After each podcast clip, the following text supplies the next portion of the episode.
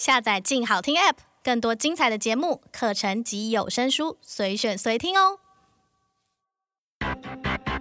当我们走在社会线上，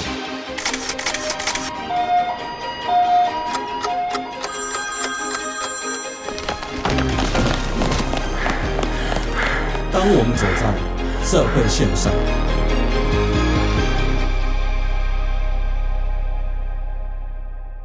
大家好，欢迎收听由静好听与静周刊共同制作播出的节目《社会线上》，我是主持人小富。在这集节目开始之前，提醒一下各位听众，我们《社会线上》这个节目已经有自己的 Podcast 频道，欢迎订阅追踪。而之前我们跟大家已经聊过两集，有关于台湾黑帮的发展轨迹跟四海帮的历史。好，那我们今天呢，打算来跟大家聊聊说，在四海帮的历史里面，当然他从一九五零年代左右开始到现在，他历任了很多人的帮主。但是我们今天就来跟大家聊聊说，其中有几位帮主是真的在他们的帮会历史中比较有举足轻重地位的，然后也影响了他们组织发展的一些生态跟日后的轨迹。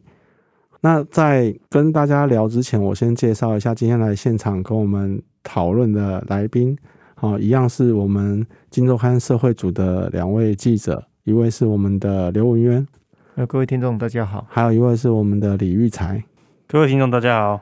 讨论之前，还是先提醒各位听众，今天我们跟大家讨论这种黑帮话题，并不是鼓励大家要烧黄子做兄弟，啊，因为做黑阿迪基本上就不能回头了。好，那我们是希望大家借由这些黑帮的历史轨迹跟故事，来看看，不能说下场，而是说他们整个的兄弟的生涯会遇到怎么样的困难，然后会遭遇怎么样的险境。那也请各位听众好好想一想，就是说，包括可能我们听众年轻的小朋友，是不是要选择当兄弟这件事情？对，你可以跟你的同学去巴迪巴迪，但是。当黑道兄弟真的不是那么简单的事，大哥也不是一句有人叫你大哥，你就是大哥，好不好？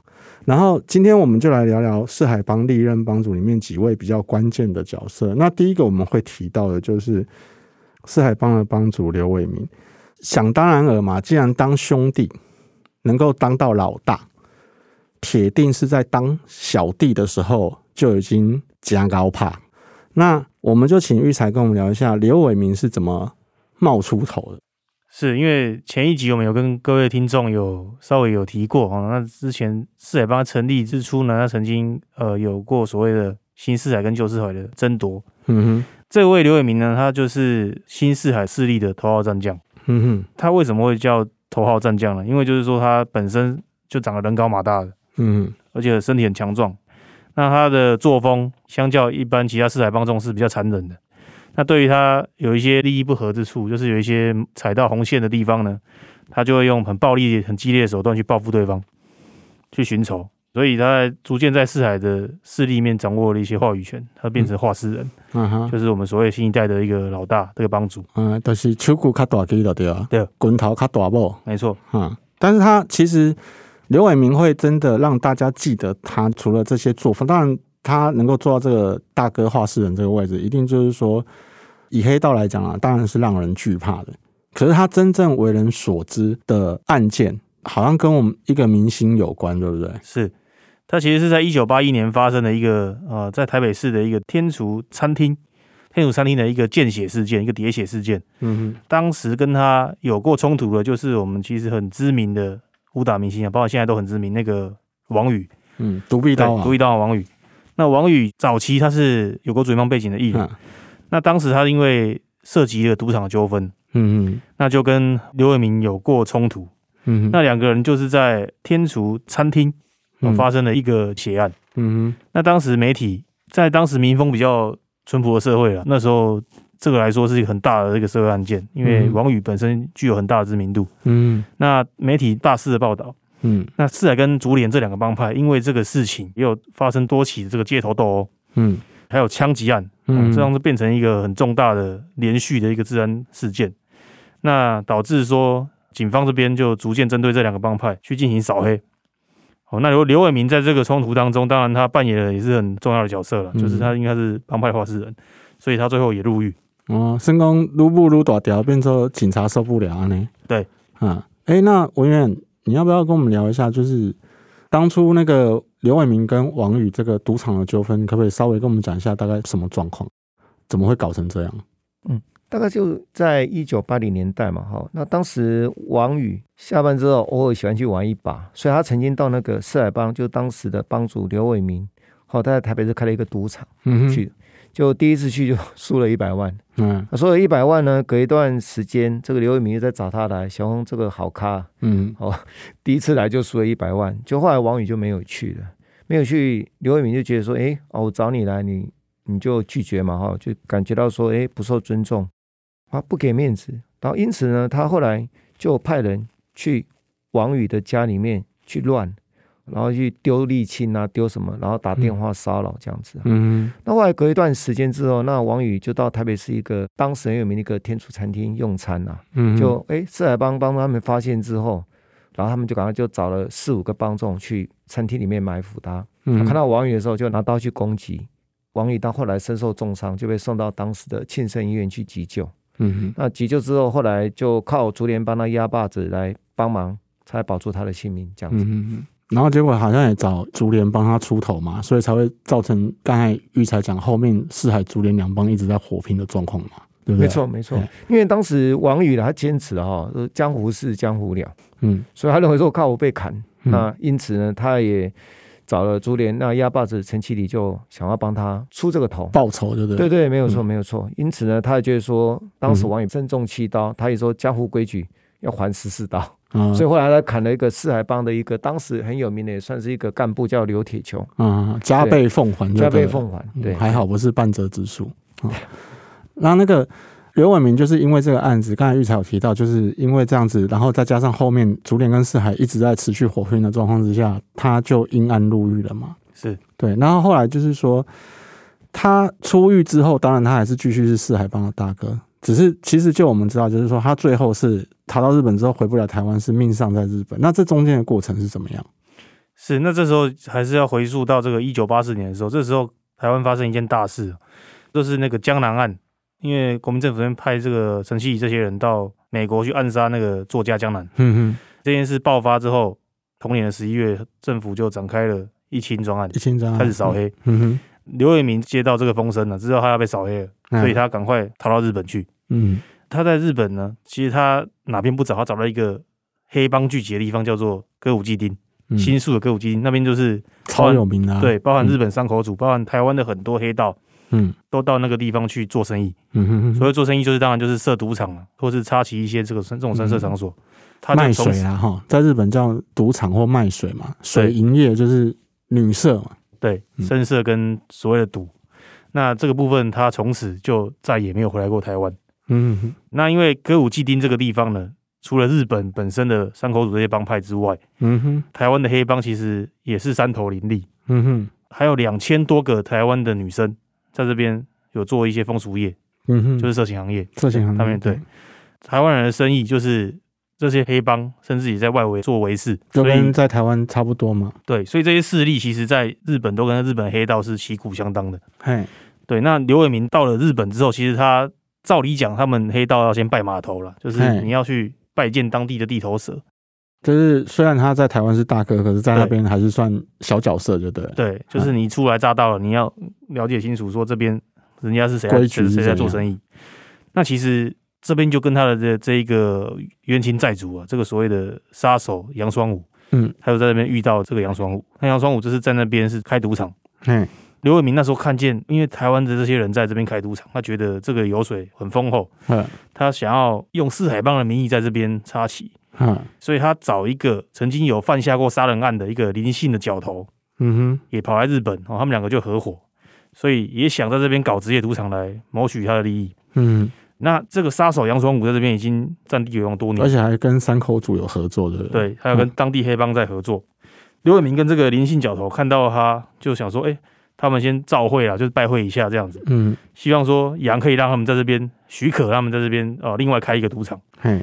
他们拜会他以后，以为这个杨双武已经拜会完就没事。了，对，没事。嗯，结果没想到开幕之后，杨双武就说：“不行啊，你们既然都开了，这个要尊重我啊！我现在拿三百万日元给你们，我马参几卡呢？对，我也要入股。”嗯，结果这个刘伟明就不爽了，他认为我已经有拜托过你，结果你你现在又回过头来说要插我的股，嗯，两个就产生了一些恩怨。嗯哼，刘伟明那时候因为本身就气焰很高涨了，本身也是吞不下这口气，本身就是个大哥嘛，大哥做习惯了。对，他认为他已经给杨面子了，但是杨就是有那个头轻棍，得寸进尺。嗯，他贵为一个四海帮帮主，他怎么可能让这个杀手亲门踏户来这边说要插旗就插旗，嗯，说要入股就入股，嗯，所以他就觉得。杨双武这个很不尊重他，嗯哼。那杨双武这个地头蛇，当然看到刘伟明这么嚣张，他当然也觉得，哎、欸，那我是地头蛇，你你这个样子是瞧不起我了，夸我了，嗯。哼。就后面就是知道他们两个已经结下梁子了，所以就是为了协调这个事情，他们两个就约一场饭局，嗯，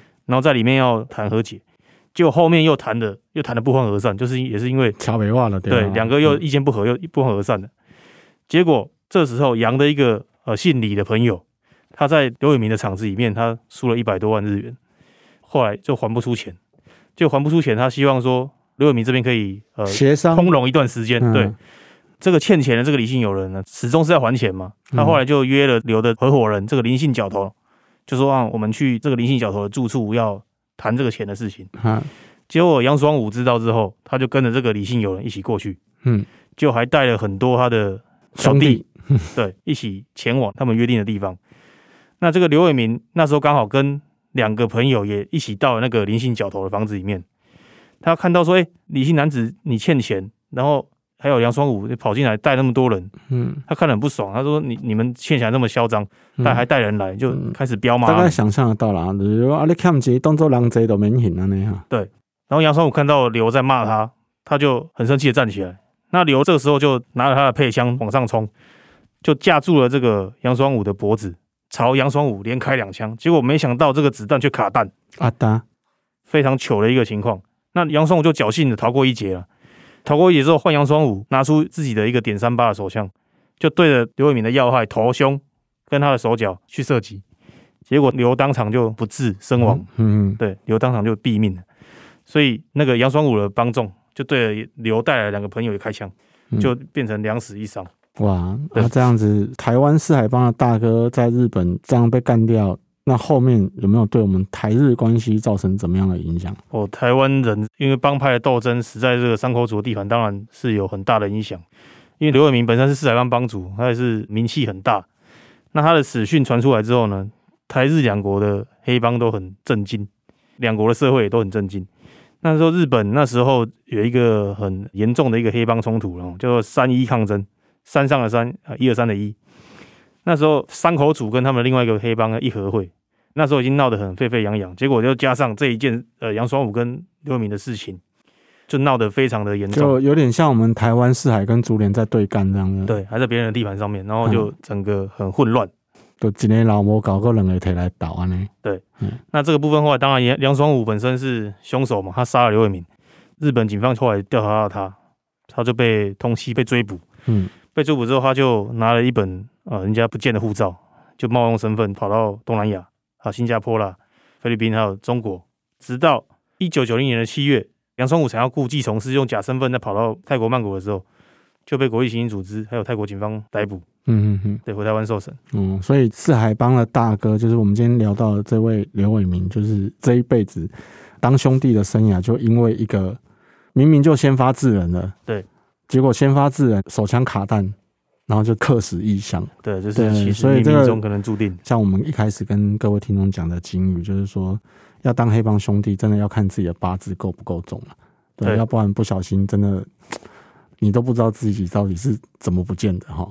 好，那我们接下来要谈的第二个四海帮的算帮主吗？就是第二个关键人物啦，接在刘伟民之后的，就是我们的大宝陈永和。他在四海帮里面的角色反而不像刘伟民是武将，他可能比较有点算政治家吧，因为他很多东西，比如说四海帮现在的组织的形成，其实就是从他的手中开始建立起来的嘛。啊，文渊就你的了解，大概是什么样的状况？嗯，大宝陈有和基本上他是四海帮里面很传奇的一个人物哈，他也是第一个把政党的一个组织架构运用到黑帮的组织里面去啊。比如说他在四海帮里面首创中常委，就是说把他们在台湾各个堂口建立一个以海字哦来冠名的一个堂口。嗯，你所有的堂口你要成立都要经过这些中常委的同意。嗯，那等于说中常委的权力是非常大的。嗯。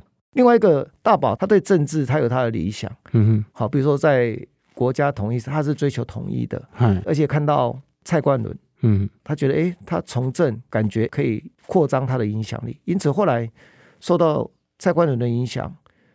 大宝他也想在政治这方面有所做，有所表现，就对了。对对，因为我们刚才都没有提到蔡冠伦，蔡冠伦也是他们组织里面的嘛。对，因为在刘伟明在日本被枪杀身亡之后，嗯哼，哦，在当时台面上好像说是蔡冠伦来负责接帮主，对对对，但实际上是陈永和在暗地在整个操盘，就对，对，在整个操盘，嗯哼，对，所以因此基本上当时的发展还是以陈永和为主的，嗯哼，对。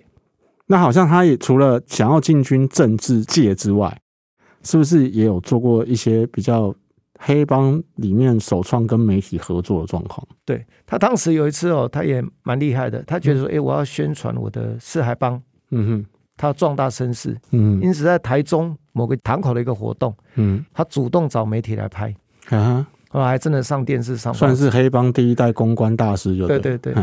当当然，你这么高调，警政高层的当然会把你视为眼中钉。所以后来，当时警政署长看到之后非常生气，就下达说：“哎，要去针对四海帮做进一步的扫荡。”嗯哼哼。可是，虽然说当时署长对四海帮做进一步的扫荡，但实际上，其实就我所知，大宝他在政治上的影响力还是有的嘛，对不对？因为他毕竟帮众那么多，简单来讲就是掌握了那么多选票嘛。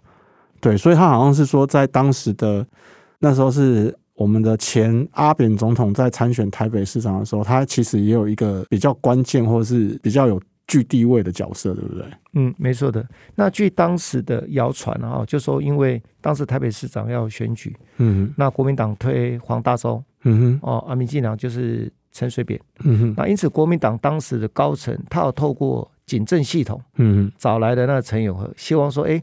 他可以帮忙找国内各大黑帮来开一个首脑会议，嗯、啊，希望我们这个黑帮各位大哥小弟，大家能够支持、嗯、哦国民党的候选人，候选人。就当时是黄大洲。嗯，那当然陈友和就非常高兴嘛，因为他毕竟就是想要国家统一的那一派嘛。没错没错，所以他就找来各帮，就是真的哇，开了好几场大会，那动员大家，希望大家支持国民党的候选人。嗯，可是没想到后来当时的总统李登辉。在选前操作了弃保效应，嗯哼，就是弃黄大洲投陈水扁，弃黄保扁，对对，没有错。嗯、就后来这样子变成说，陈永和就有点觉得他被耍了，嗯，对，因为是你国民党找我来的，结果你选前你竟然对这个弃保效应。这种东西，对，没错，所以他就是觉得很不满呐。所以当时据说还有痛骂国民党的党工，嗯、认为说被他们出卖这样子，嗯哼，算是让他在其他帮派大哥面前没面子了嘛？对，没错的。嗯哼那就我们的了解来讲，其实大宝他在呃四海帮画室期间，其实他算是不太得罪人的，然后都是在搞一些政治啊、选举啊，到最后他还是死于非命，对不对？没错。啊，那他死于非命的那个原因跟过程，你可不可以跟我们讲一下？好的，据说台北市信义区当时有一块宗祠的土地，大约有上万坪。嗯嗯，哦，那以当时市价价值数十亿，当时有国内很多黑帮对这一块土地很觊觎，非常觊觎。对，主要是许多财团他们想买到这一块土地，那当时除了运用他们的势力之外，他也找了很多黑帮，就等于说各路做一个中介啊、桥氏这样，对不对？没有错，等于说各路人马都有。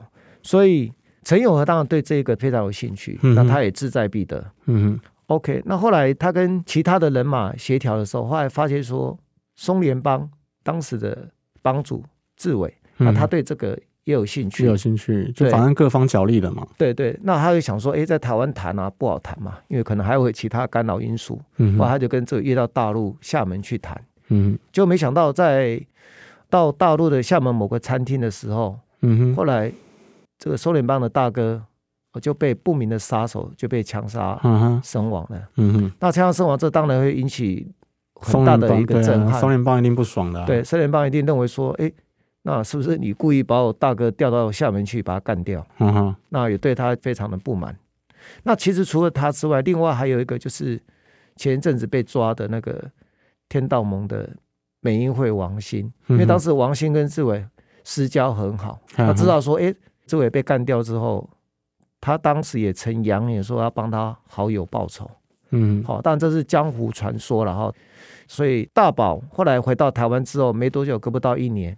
就在台北市复兴北路一个珍宝餐厅用餐的时候，嗯，跟一个另类洽在里面用餐用到一半就被不明枪手冲进来，就被乱枪打死。啊哈，那打死当时就刚刚所提到的，就是有谣传很多人，包含王鑫也是被指控的一个人。可是经过这二十几年，其实警方一直没有找到直接的证据了哈。那包含前阵子刑事局也把王鑫抓来，那当时。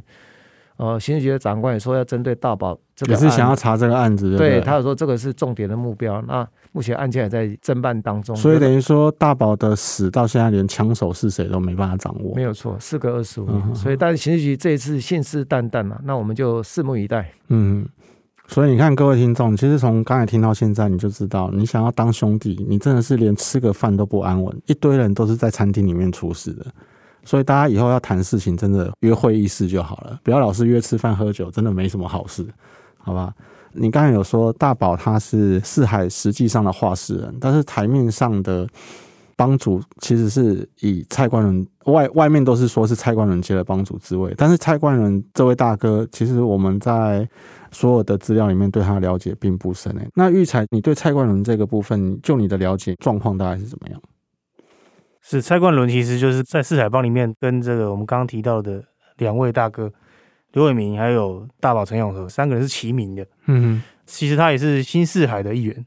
那时候因为呃，我们都知道刘伟明那时候在日本被枪杀了。嗯哼，那整个四海帮其实群龙无首。对，那就由蔡冠伦出来挂名这个四海帮的老大。嗯哼，对，当然就成为新任的这个帮主。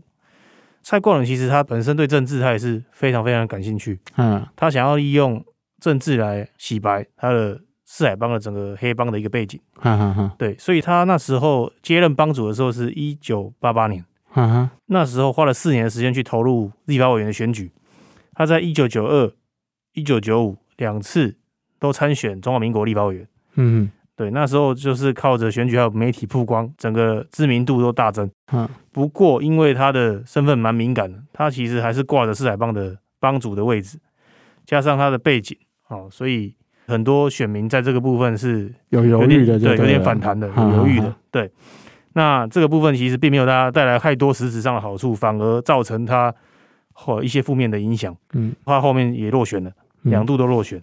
所以他当时是否认自己是四海帮帮主嘛，对不对？因为要洗白嘛，他也不想承认他这个背景。对对对对，所以就以自己是政治人物自居啊，商人自居这样子。啊、哈哈对，那那时候他有成立一个冠伦集团，嗯哼，因为他那时候没选上嘛，他就积极的在经商，商对对。那也逐渐从四海帮核心里面慢慢淡出，嗯，他就变成做生意的一个一个人这样子，商界人士对，对，一个商人。那他在二零一零年的时候呢，跟那时候有一个四海帮海量堂的堂主叫陈亮旭。他们两个呃被指控，就是说合在一起去暴力讨债。那那时候警方因为有监听啊，就发现说他跟这个陈亮旭两个人事实上有一些勾结的部分，嗯、对，有教唆暴力讨债的这个嫌疑，嗯，所以就把他列为被告，嘿。对，然后他也被逮捕，就是移送侦办这样。移送侦办。可是这个蔡冠伦呢，本身也是个传奇人物嘛，那可是他在二零一一年五月的时候，嗯。案件那时候还在侦办当中，但是他开车在路上就突然遇到心肌梗塞，就这样送医不治。那享年七十一岁。不过他这个其实算是四海帮的老大里面算寿终正寝的啦，比较得以善终的。对，对前面几个的下场都不好。呃，我们之所以会跟大家聊黑帮的东西，就是说，其实你从这几位大哥，当然他们在世的时候，我们必须说他们都。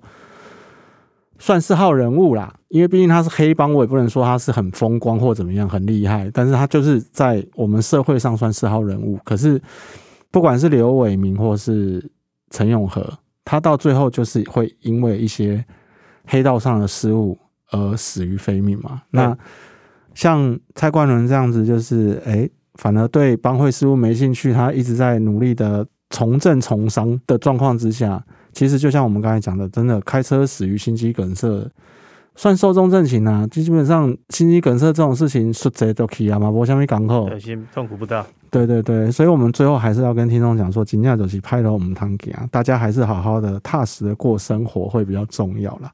好，那我们谢谢文渊。谢谢大家，也谢谢育才，谢谢大家。好，来这边跟我们分享这些帮派的历史故事，也谢谢大家今天的收听。有兴趣了解更多的听众，欢迎锁定由静好听与静周刊共同制作播出的社会线上。我们下次见。想听爱听，就在静好听。